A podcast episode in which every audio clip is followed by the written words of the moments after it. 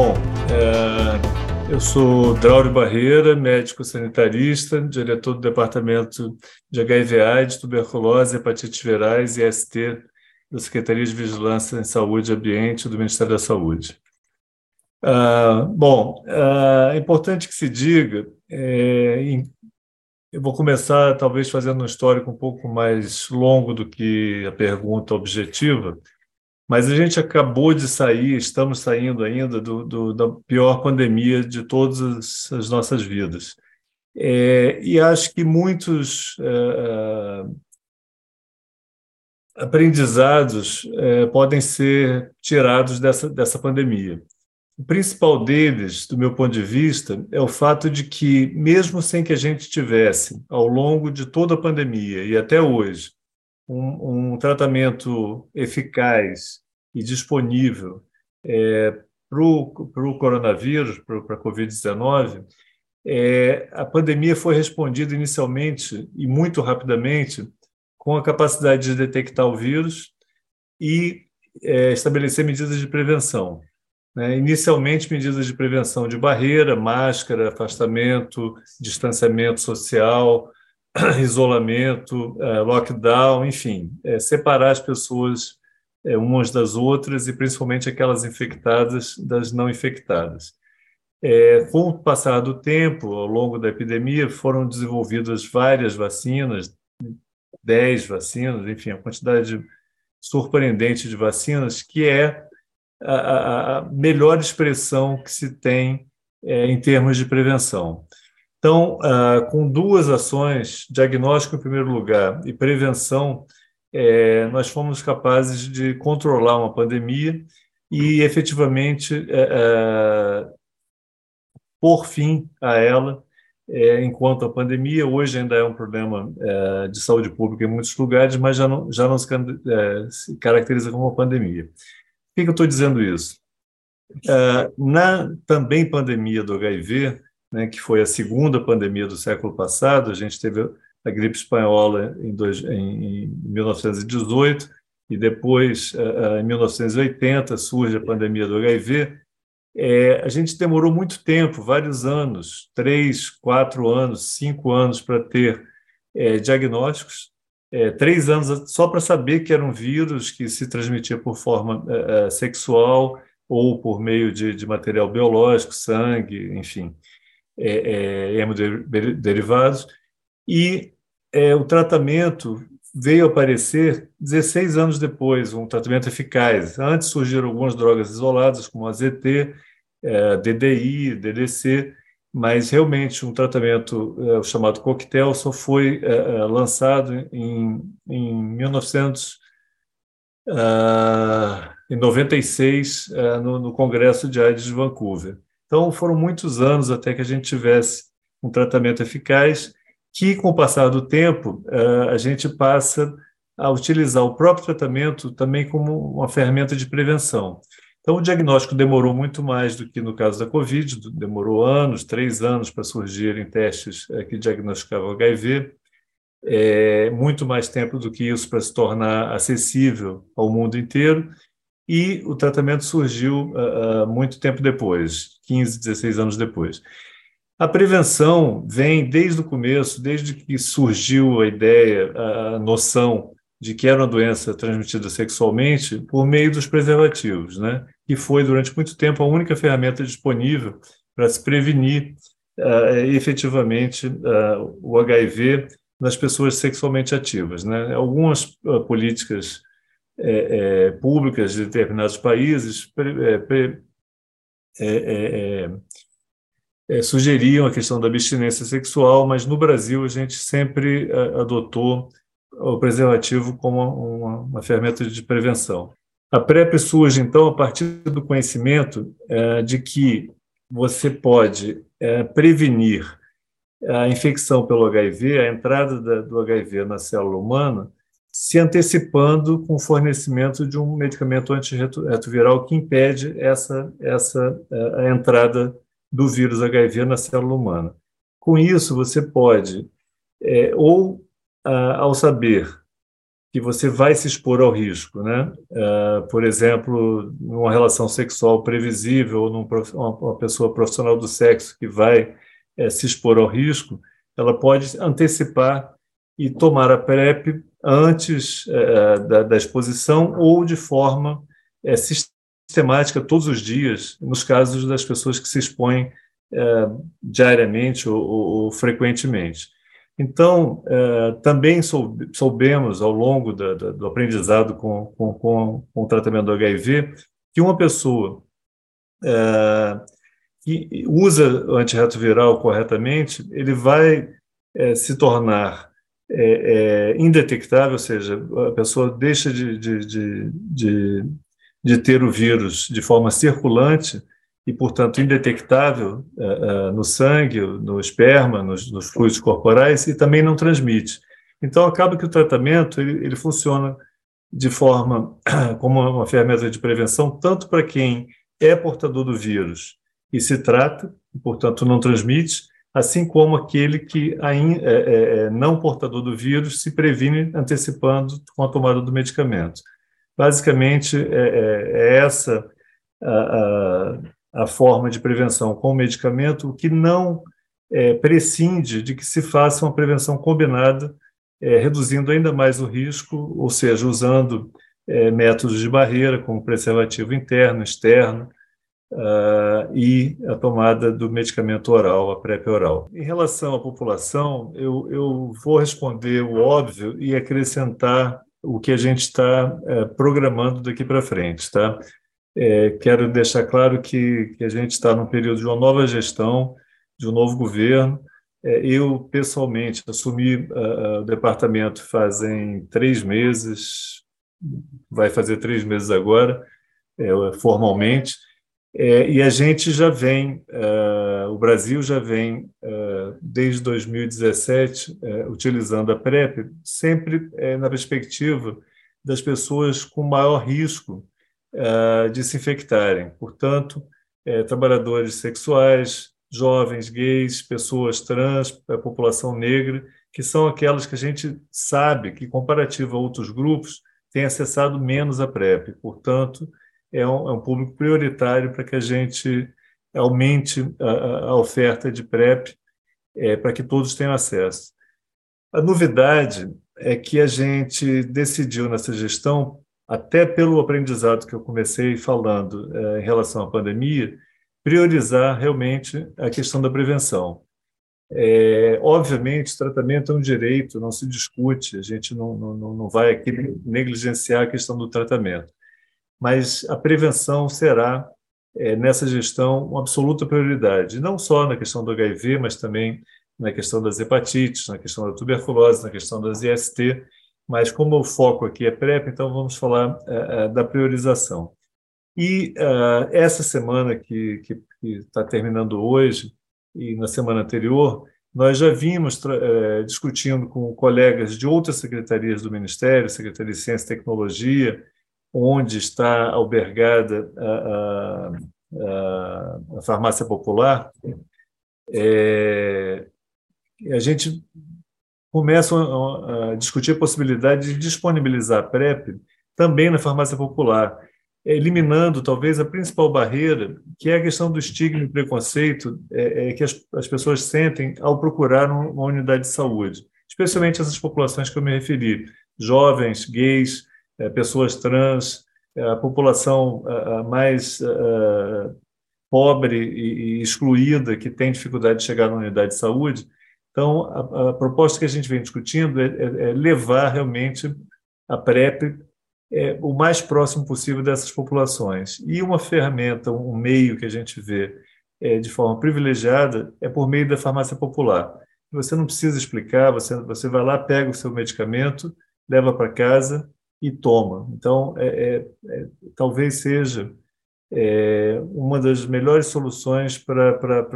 quebrar barreiras de acesso. Essa é uma das ideias que a gente vem discutindo, e a ideia realmente é fazer com que a gente descentralize cada vez mais a PrEP, especialmente para a atenção primária, é, e torne mais fácil para todo mundo, mas especialmente as populações que têm maior dificuldade de acesso, é, poderem é, acessar a PrEP.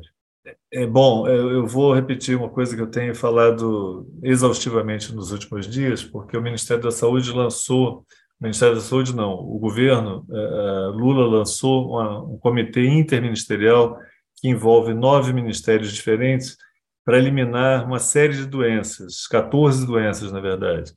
É, todas elas, de alguma maneira, é, com fortes determinantes sociais. São doenças que afetam de forma desigual a população é, é, é,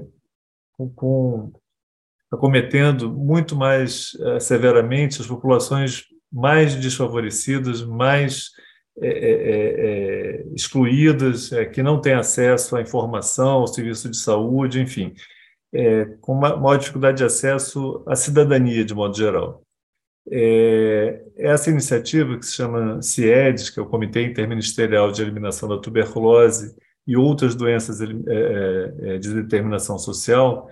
ela inclui o HIV, inclui a sífilis, inclui a hepatite, inclui a tuberculose, inclui a hanseníase, inclui várias, 14 doenças. Mas o HIV é uma das doenças que a gente está é, pretendendo eliminar. E aí é muito importante fazer uma distinção do que é eliminação como problema de saúde pública é uma doença que é, a gente espera que deixe de ser um problema de saúde pública, como diz o nome, é, mas que não seja erradicada. Erradicar é não existir mais nenhum caso.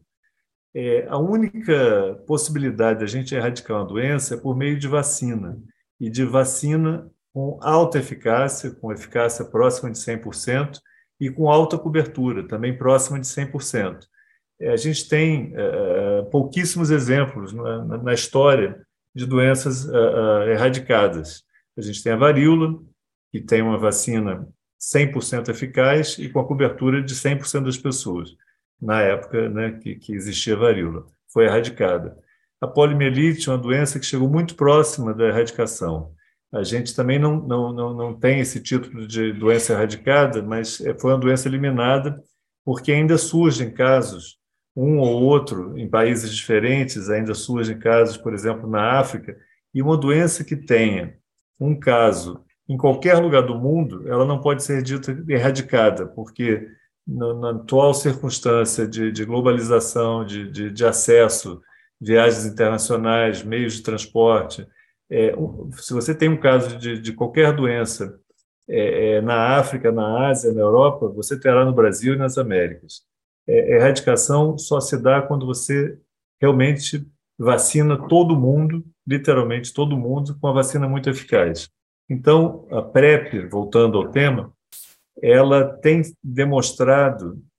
solidamente é, é um papel fundamental é, na redução do número de casos de HIV e é uma ferramenta importante para a eliminação com problema de saúde pública. A gente tem vários trabalhos mostrando que onde você tem maior uso de PrEP, você tem maior decréscimo de casos de HIV. Isso é, está é, exaustivamente demonstrado e é, é, exatamente nessa perspectiva que a gente vem trabalhando, expandir é, a PrEP para todos que quiserem utilizar na perspectiva da eliminação do HIV como problema de saúde pública, não de erradicação. É, bom, é, para mim, pessoalmente, é, é, é um prazer eu ter tido trabalhado nos últimos sete anos na Organização Mundial da Saúde e ter trabalhado numa instituição é, dentro da OMS, a Unitaid, que financiou é, o, o, projeto de PrEP injetável. Então, eu acompanhei durante muitos anos é, o desenvolvimento é, da, da PrEP, inclusive no Brasil, da PrEP injetável, né, vários trabalhos ao longo do mundo todo é, para que fosse demonstrado, primeiro, a segurança e, segundo, a, eficácia né, é, de que o, a utilização de um outro medicamento, o cabotegravir, é, de forma é, injetável uma vez a cada dois meses, é, pudesse garantir a prevenção a, da infecção pelo HIV. Isso está já é, definitivamente demonstrado é, e a Anvisa, seguindo inclusive essas evidências né, de segurança e de eficácia, aprovou é, o registro do medicamento no Brasil. Isso foi agora, no, no, no, começo do mês de junho, E agora, os passos a seguir, o primeiro deles, isso dentro do Sistema Único de Saúde, todos os medicamentos, todos os, uh, uh, os insumos de saúde a serem incorporados pelo SUS, eles passam por esse processo. O registro na Anvisa, depois é, a discussão na Câmara de, de Regulação é, de, do Mercado de Medicamentos, a CMED, que estipula o preço que esse medicamento poderá ser vendido no Brasil, e, por fim, ele é submetido à Comissão Nacional de Inovação Tecnológica em Saúde, a CONITEC, para que seja avaliada a sua introdução ou não é, no SUS. É, com isso, a gente, é, tendo a aprovação da Conitec, que a gente vai é, fazer a advocacia para que seja aprovado, a gente terá também que mudar é, o protocolo clínico e as diretrizes terapêuticas é, para se adequarem também a essa modalidade injetável. Isso tudo deve ocorrer é, nos próximos meses, é, mas é, acho que é importante que se diga aqui quais são as populações. Né?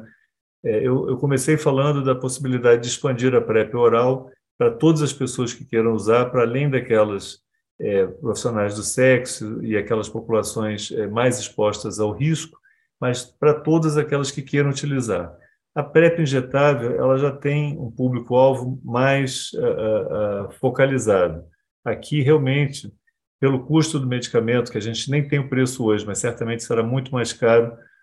do que a PrEP oral, pela, pela, pela via, né, via injetável, que não é tão fácil e tão aceita do ponto de vista da população geral. Então, o, o, o público-alvo é um público é, realmente é, exposto a um risco muito maior, e aqui a gente pensa especialmente na população é, trabalhadora do sexo, a população trans, é, pessoas que realmente se expõem mais severamente ao risco. E é para essa população que a gente, a gente vem pensando, pelo menos no, no primeiro momento, é, de alterar o protocolo clínico para oferecer a PrEP injetável. Eu, eu, eu, comecei falando da questão da, da, do aprendizado da pandemia, e isso a gente vem discutindo é, na perspectiva do HIV, das hepatites virais, que a gente também tem é, é, vacina para hepatite B, para hepatite, é, é, para hepatite B. É, a gente tem medicamentos extremamente eficazes, de curta duração, é, que, que, curam efetivamente a doença, que até o passado era um preço exorbitante, que não era disponível é, para as pessoas afetadas que não tivessem condições financeiras, ainda foi incorporado pelo SUS também como, como medicamento oferecido gratuitamente. É, a gente tem, é, é, na questão da tuberculose, é, da mesma forma, medicamentos disponibilizados, testes disponibilizados pelo SUS, as ISTs e várias outras doenças que transcendem o departamento de HIV, TB, hepatites e ST, é, mas que a gente vem discutindo agora, realmente, na perspectiva de eliminação dessas doenças todas do departamento e de várias outras que estão em outros departamentos, é, dar uma ênfase especial na questão do diagnóstico, é, de preferência que a gente possa oferecer não só nos serviços de saúde, mas entre pares, trabalhando com a sociedade civil organizada, ONGs que possam é, é, trabalhar conosco no sentido de ampliar a oferta de testes diagnósticos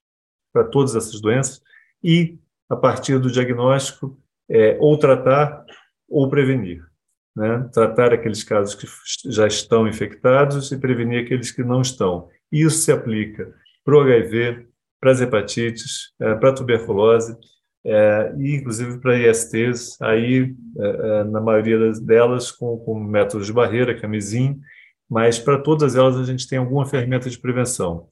É, no caso especificamente do HIV e da tuberculose, a gente tem grandes novidades, ou seja, é, é, novas drogas que são fáceis de usar, são uh, hoje muito mais acessíveis, inclusive do ponto de vista financeiro, para o Ministério da Saúde poder prover uma quantidade suficiente para todo mundo que precise, é, me refiro aqui à tuberculose e o HIV, e essa será realmente a, a, nossa ênfase, é diagnosticar